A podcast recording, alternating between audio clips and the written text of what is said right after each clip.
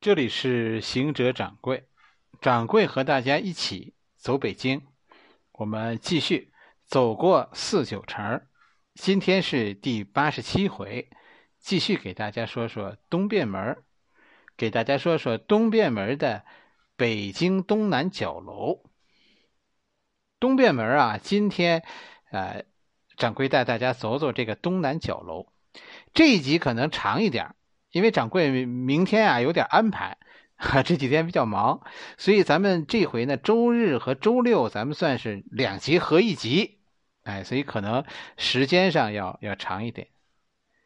很多人把这个东南角楼当做东便门来看的，真的好多人这样，甚至于跟大家说，以以前啊，前几年还有那个导游书上就是这么说的，就说这是东便门，其实这是错的。东南角楼不是东便门，你把东南角楼当成东便门，东南角楼表示你侮辱了它。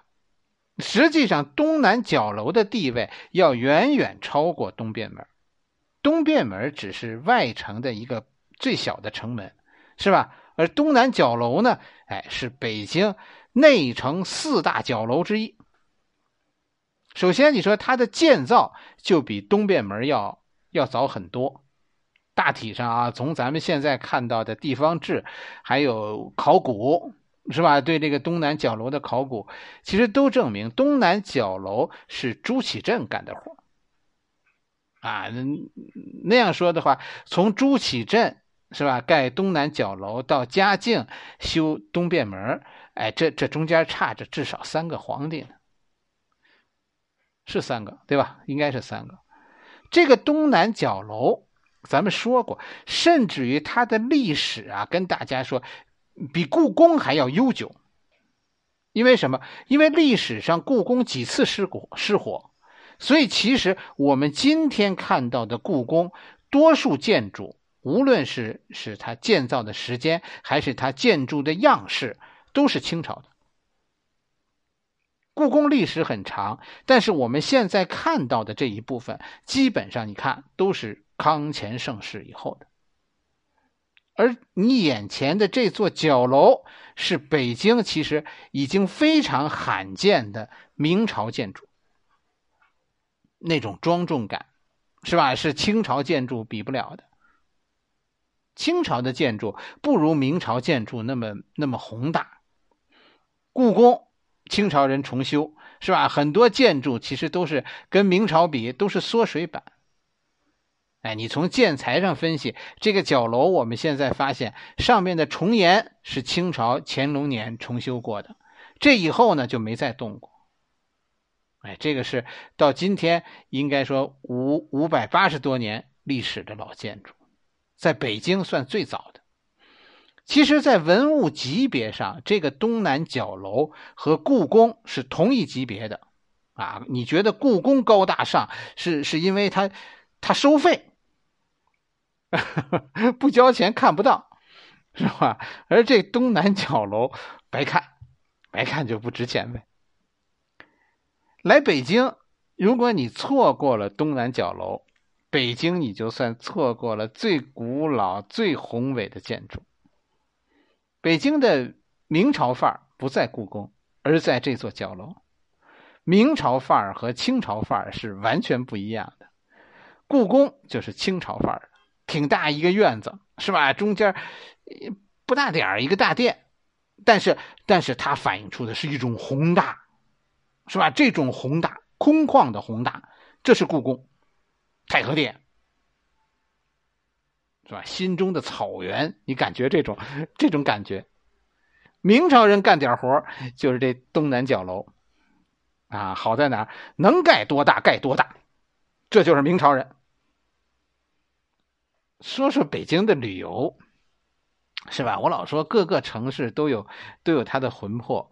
无论掌柜去哪个城市，我都希望在那个城市找一个当地人做向导。所以其实旅游是是有学问的，特别是要有有这种熟人带路，不然可能很久你才能你才能找到这个城市的灵魂。你比如说北京的精髓在哪？咱们走了这么久北京。说了这么久北京掌柜，你觉得北京的精髓在哪？是吧？就是在于它文化的融合。你在北京，你能看到今天的北京，你能看到民国的北京，你能看到清朝的北京，你能看到明朝的北京，甚至于元朝的北京，是吧？金朝的北京，辽国的北京，他们是怎么一步一步的从过去走到今天这个样子？这是它的意义所在，这是其他任何一个其他的城市都无法呈现给你的恢宏壮丽，这是北京的宏大，也是你在旅游在北京旅游的时候应该在北京找寻的。好多北京的景点，掌柜都是一次次重复去看什么？不是看什么，在寻找。在寻找这样的痕迹，这个过程是一点点发现的，是吧？非常有意思的一件事情。你就比如说这个明城墙遗址公园，很多人去过，从这里你能看到什么？有什么历史的痕迹在这里边？现在这个东南角楼啊，连着大概一公里长的残城墙，是一个公园。你在地图上查，叫明城墙。呃，明城墙遗址公园，它分成两部分，一部分是免费的，就是城墙这一段是是免费的；再一个是收费的，就是如果你要想进入这个东南角楼的内部，它是收费的，但是很便宜。现在不知道了，因为因为好长时间不开放了，闹闹闹病嘛，是吧？疫情期间关闭了。以前我印象中不是五块钱就是十块钱，啊。最近情况不知道。那天说说城墙根底下去看看，哎，遇上一个网友，网友跟我说的，说从疫情开始这就不开放了。哎，大家看不到的咱不讲，我就给你讲讲免费的这一部分能看到的。开车你去的话，你就导航就好了，就就导这个明城墙遗址公园就好了，是吧？这个这个公园门口就有停车场，直接导航到停车场就对了。其实呢，北京啊，北京市内现在开车是是非常非常不方便的，而且非常之贵，停车非常之贵。掌柜自己现在出门都不开车，都是绿色出行，能走路就走路，不能走路，咱们我有公交卡，坐公交啊，我不太喜欢地铁，因为有点幽闭恐惧症。其实你如果是坐火车来北京，实际上这座城楼你看到。明城墙遗址公园就在北京站这边，现在叫现在改叫以后要叫北京东站了，是不是？原来就叫北京站，啊，以后京张铁路这个西直门站开通以后，北京是四个火车站了，东南西北。坐火车在原来的北京站下车，你快进站的时候，你看到的那个那个角楼就是东南角楼。从北京站走到东南角楼，大概。二十分钟吧。掌柜掌柜一般去那儿都是坐公交车，我坐到崇文门，是吧？崇文门内，然后呢，然后溜达着，哎，就这就走过这一公里残墙，就是从崇文门这个方向，这个路口向东走东便门，一路走到东南角楼，正好走一路。如果你是刚刚这个游览完东交民巷，那就更好了。你出了东郊民巷东口过马路，走不多远就是，啊，还是劝大家白天去，是吧？虽然很多朋友都都有那个夜景的照片，掌柜这些这些北京的古建筑，掌柜从来不拍夜景 啊。但是北京的古建筑白天去最好啊，晚上晚上掌柜不不逛这些有古迹的公园，是吧？美不美先不说，瘆得慌。不知道为什么，可能是因为听说的故事太多，吓着自己了。今天给大家介绍这条路呢，就是我们就是从崇文门走向东便门，路北就是残城墙。残墙有什么可看的？从崇文门这个地方走进去，刚一进步行街，就有几个纪念碑。这个碑呀，呃，碑是一种文化记号。是吧？刻在那儿，表示永远。这种纪念碑，类似的纪念碑，在北京有好几处。崇文门这边的纪念碑呢，主要是是两组两组内容，一组纪念碑就是北京这几年五一劳动奖章获得者的名字。哎，这这里颇有几个大家非常熟悉的名字的，看看也挺有意思的。有没有想过为什么会在这儿弄这个北京劳动者的这个这个纪念碑？为什么呢？跟你说，这这这是有学问的，因为这个区域啊，从崇文门向东一直到东便门双井。东便门外双井这一带，这是建国以后形成的北京所谓劳动者聚集的地方。说的更更直接一点，掌柜没有没有没有说看不起人家的意思，不是，就是明清根本不许进城的那些人，就住在这个。哎，等到解放以后，他们进城了，就住在最先就是住在这个区域。这个区域可以说是最不老北京的地方。最新中国的地方，清朝灭亡以后，就这一片解放前是棚户区，解放以后就是标准的大杂院。你看，在这里为为进入北京的劳动者树立纪念碑，哎，是不是是不是有点意思？很有点意思的。明清乃至民国的北京都是一个官员城市。是吧？一个一个贵族城市，但是从新中国发展到今天，北京成为一座两千多万人口的大城市，其实主要增加的就是劳动者。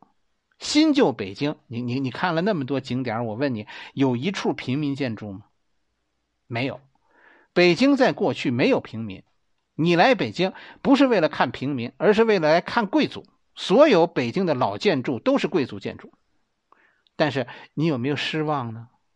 肯定有，贵族哪儿还有贵族？北京，是吧？贵族的北京已经不存在了。这些五一奖章的获得者，其实是颁给那个时每个时代的英雄。哎，是从从我们的历史，从为我们的城市，从为贵族树碑立传，到为人民立碑。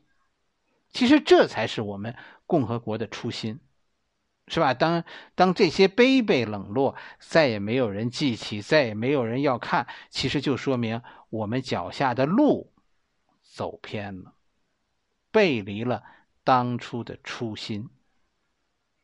你现在看到的东便门内，包括北京站这一带，其实最近二十年变化极大。我是觉得，这这是该展现给大家看的。应该非常主旋律的内容。作为一个北京人，我觉得这些棚户区的消失才是一件非常伟大的事情。以前这是北京最大的棚户区，是吧？当初你就想一件事当初掌柜家分房，无论如何不肯往不肯不肯往这边住，是吧？呃，宁宁肯后来分到二环路外边，啊，都都不肯住到二环路内的花市这边。因为什么？因为这边乱。但是最后证明，现在证明那那是没眼光，是不是？北京现在花市这边的房，这 当初要是要了这边的房，现在就赚嗨了，是不是？劳动者和向劳动者的转变，真的，如果如果一千年以后再考古北京，发现这几座碑，那时候的人会怎么评论？这一段中国的历史呢？这一段属于人民的这些年呢？劳动者，这是北京一个永恒的话题。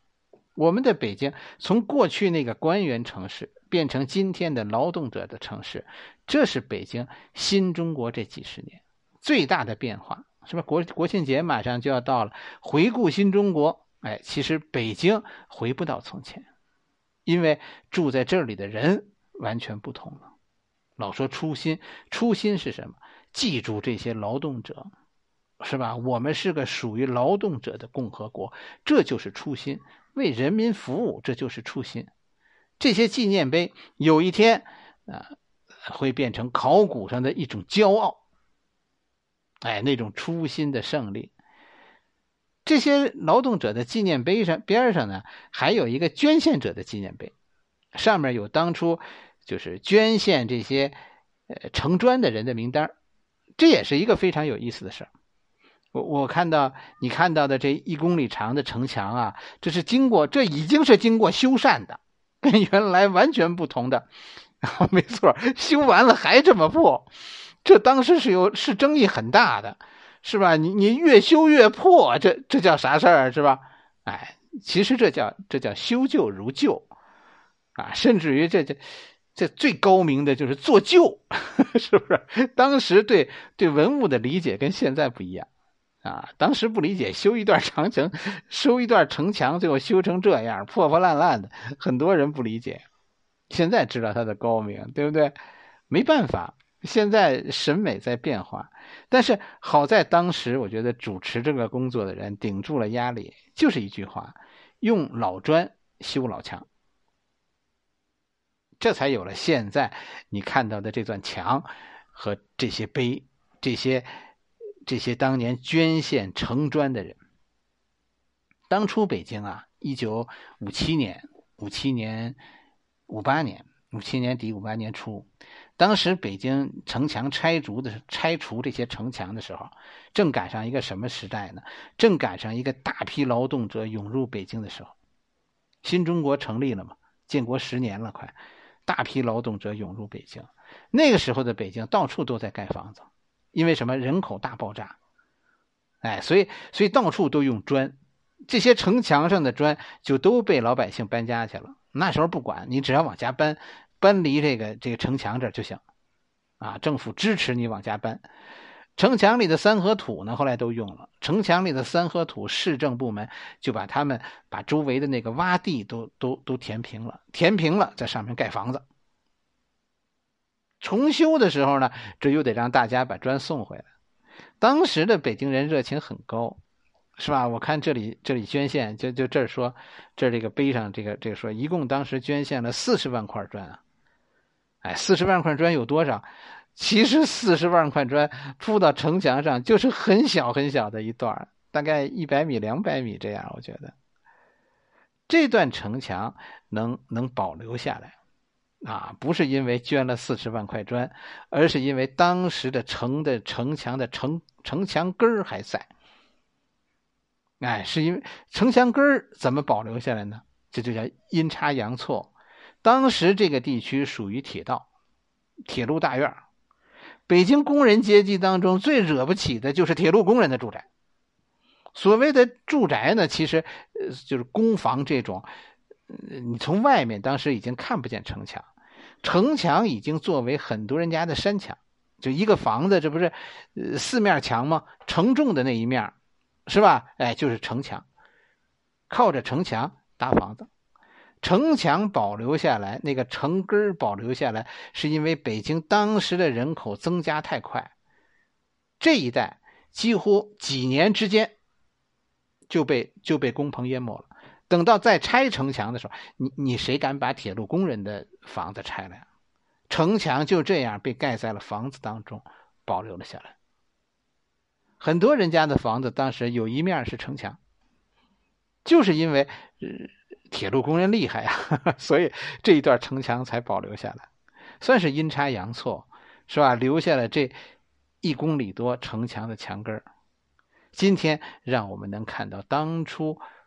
北京的那种宏伟，确实，现在留下的这一段就已经相当震撼了。当然，和你照片里看到的北京城墙，老照片里的现在的这个城墙有有很大区别，是吧？现在这里是个是个公园，所以有很多树，是吧？又又是大草坪，以前没有树。是吧？城墙前面是几十米的开阔地，然后就是护城河，这之间绝没有树。有有树呢，还了得？敌人不顺着树就爬上来了，是吧？哎，这就是一个对比，就是城墙的用途。今天我们是把城墙当做一种一种欣赏、一种公园来来看待的。这段城墙其实非常非常标准的，是吧？每八十米一个马面。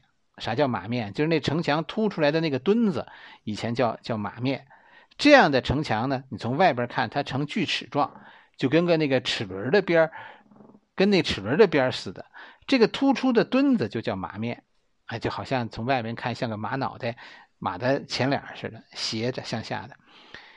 一个是有了这个马面呢，这个城墙就比较稳固，是吧？它它它有支撑。再一个呢，这种锯齿形的，在单位相同的单位程度上，这样守城士兵能在城上站的人更多。在突出的这个八十米内，城墙上是没有防御死角的，因为这一段是吧？在这八十米凹进去的这八十米，这八十米会遭到三个方面的交叉火力，所以它城墙根儿那没有死角，这也是防御上一个一个非常有有有意思的地方。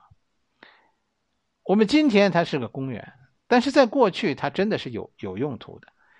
城墙在不同的时代有不同的用途，它的消失。是吧？城墙所以消失了，它所以消失了，就是因为它在历史上它这个用途消失了，是这个用途的改变，城墙的用途改变。城墙曾经被公认为永远没用了，或者希望它永远没用了，所以就都把它们拆了。很多人问城墙有什么用，好几次有有朋友问，是吧？到底城墙像北京这样的城墙能守得住吗？北京的城墙不是你想的那样。北京城墙第一个叫不可守，第二个叫守不住。不可守是因为北京太大，城墙守城墙是非常不划算的一件事儿。就你手里这点兵，要是把他们都派去站城墙上，一个挨一个站满了，那就得几万人。所以实际上，北京的城墙不是干这个用的。你看元朝人元大都的城墙，元大都的城墙什么样？跟你现在看到的北京城墙不一样，元大都的城墙是坡很大的、很缓的，步兵徒手。元大都的城墙，步兵徒手是能爬上去的。那那你说城墙有什么用，是吧？这是一种防御北方人的防御思维。北方人不不防人上，北方人只防马上来，只要马上不来就 OK。是吧？就说这些这些北方民族不可怕，北京这个城墙借助一些简单的绳索，你就能直接就能攀爬上去。包括现在的北京城墙，你只要借助绳索、挠钩、绳索，是吧？向上抛的那种，你就可以很轻易的爬上来。哎，现在就是练练攀援的那些人，这段城墙绝没有练攀援的人来爬。为什么没人？为什么没人爬？因为没有挑战性。只要练过攀援的都能爬上去，什么消防队的、解放军都能爬上去。哎，但是人能上来，你的马上不来，对不对？而这些北方民族的人，只要你的马进不了城，你人进了城，那才是作死呢。因为我们的人比你多得多，我们只是没马。实际上，北京几次发生在北京的攻防战，都集中在城外，是吧？或者在城门，争夺的都不是城墙，而是城门。关键就在马，马能不能进来？那城墙有什么用？费那么大劲修的城墙，修城墙最大的用途，跟你说，不是防御敌人，而是防御自己人。这是一个我们内部的界限。什么界限？城里人和城外人的界限。因为这道城墙，所以城里人才高大上。贵族和平民有什么区别？贵族住墙里边，平民住墙外边。这就是贵族和平民的区别。城墙是一条界限，区分你是高贵 还是卑微。你看，从过去的这种这种阶级界限。到后来，人民城市是吧？老百姓家的后墙，再到今天北京公园的一个背景，哎，这就是时代的变化。其实我们今天的人完全跟古代不同，是吧？他们的很多思想，我们可能再也无法理解了，这很正常。我觉得城墙会会说消失，你能指指责谁呢？当年拆除城墙。为什么没有没有人反对呢？是吧？关键你是城里人还是城外人？你是站在谁的视角？你看看当年谁反对拆城墙，谁支持拆城墙？他们都是城里人还是城外人？我我我说明白了吗？为什么当初要拆？为什么当初反对的人那么少？城里人是少数，而且是将被淹没的少数。你心里想起这些，这段城墙就会看着就会变得有点意思，意味深长。你这样看这个公园，我觉得就会变得特别有意义。这一路上走过来，还有几个建筑值得大家看看。第一个就是那有一个红红顶子的小房子，哎，那是当初的东便门火车站。以前的火车站就那么大一点儿，哎，就是啥叫末等小站，这就是样子，没有站台，也没有候车大厅，就一个小房子，是吧？一段。一般的普通客车呀、快车呀，在这都不停，只有那种慢车或者临时增加的摆渡车，哎，叫庙会专列。咱们以前讲的庙庙会专列，就是这种摆渡车才会停在这儿。铁路工人上下车不需要站台，有站台那就有说明这儿有铁道，是吧？北京的铁路进城，这是从八国联军以后的事儿。所以，其实以前有个有个铁道和城墙的冲突问题，就是说，铁道既然铺到了城里，那那那怎么穿过城墙呢？你再往前走一点，你看那儿有个门洞，是吧？就是现在这公园里专门修了这个门洞，这个门洞就是就是现在公园收费的那个那个正门的那个门洞，那个门洞是是以前一种标准的北京建筑，叫豁口，就是因为交通问题，北京的城墙原来。解放前就有这种情况，就在城墙上挖开个挖了几个缺口，因为要要方便交通。角楼，角楼这儿就有个缺口，这个而且这个缺口呢，据掌柜知道是北京挖开最早的，所以那个时候大清朝还还比较讲究面子。你看挖开个缺口呢，然后修了个门洞。以前这还有大门，就是火车过去的时候开门，等到火车。过完了，这才关门。敌人会不会从这儿打进来？没考虑，那不重要，是吧？哎，关键是城外的人，你不能让他进来，他进不来。城外的人进不来就成。你别看这个门洞不不起眼它说明北京城墙的用途。修城墙是是一大是大非的问题，是吧？这这是一种当年代表一种阶级。那修拆城墙就是为了要粉碎这种阶级，所以，哎，所以拆城墙没错。你你明白当初为什么没有人反对了吧？因为在这里，北京城墙不仅仅是一个防御外敌的问题，我们新中国不不是简单的改朝换代，而是改天换日，是一场彻底的伟大变革。你你你怎么能反对拆除这种贵族和平民界限？啊，代表这种界限的城墙呢。再往前过了这个小小站，你差不多就能看见东南角楼了。东南角楼其实是突出在城墙之外的，它的东面、南面是正面，是吧？你它的宏伟，你从这儿就能看出来。咱们以前说的城门上有多少箭孔？一排七个，是吧？那最多的了。这儿有多少？内城角楼一排十四个。然后呢？然后是三排，所以每面是四十二个箭孔、箭窗，嗯，它的威武就从这儿这儿能反映出来。你对比一下，你就知道了，是吧？外城的东南角楼一层仨箭孔，一面一一面两排，一共六个，而这儿呢，这是四十二个。外城和内城就差这么多，而且内城的角楼是重檐，是两层，是两层檐。哎，重檐的，在过去呢，这这个角楼就算北京地区至少东南这一带最高建筑，站在这里就可以俯视北京。你看明朝人，你注意看明朝人修这个这个角楼的时候，那个基座是吧？盖个房子，我修个基座，在基座上盖个房子，明朝人那基座就得全用上，这才叫高大上，这是明朝人干的范儿。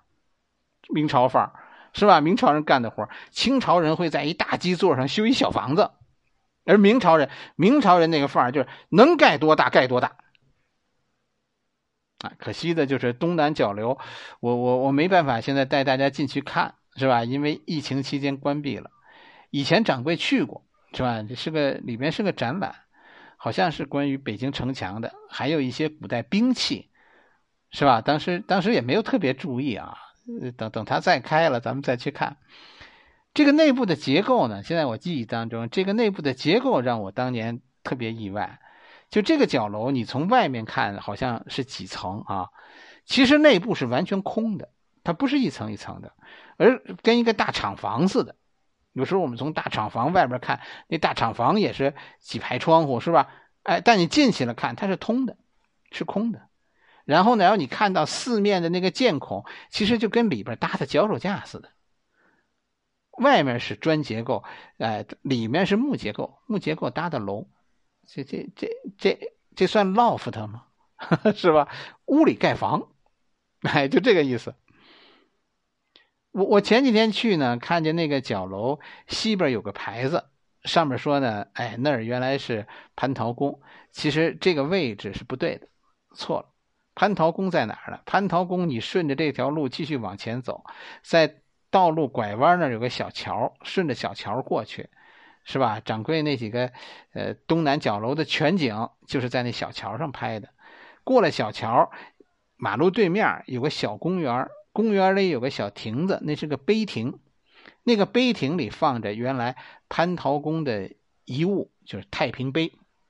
哎，蟠桃宫的位置就在这块碑的东面，大约六百米，就是现在东便门立交桥下坡的那个地方。原来蟠桃宫在那儿。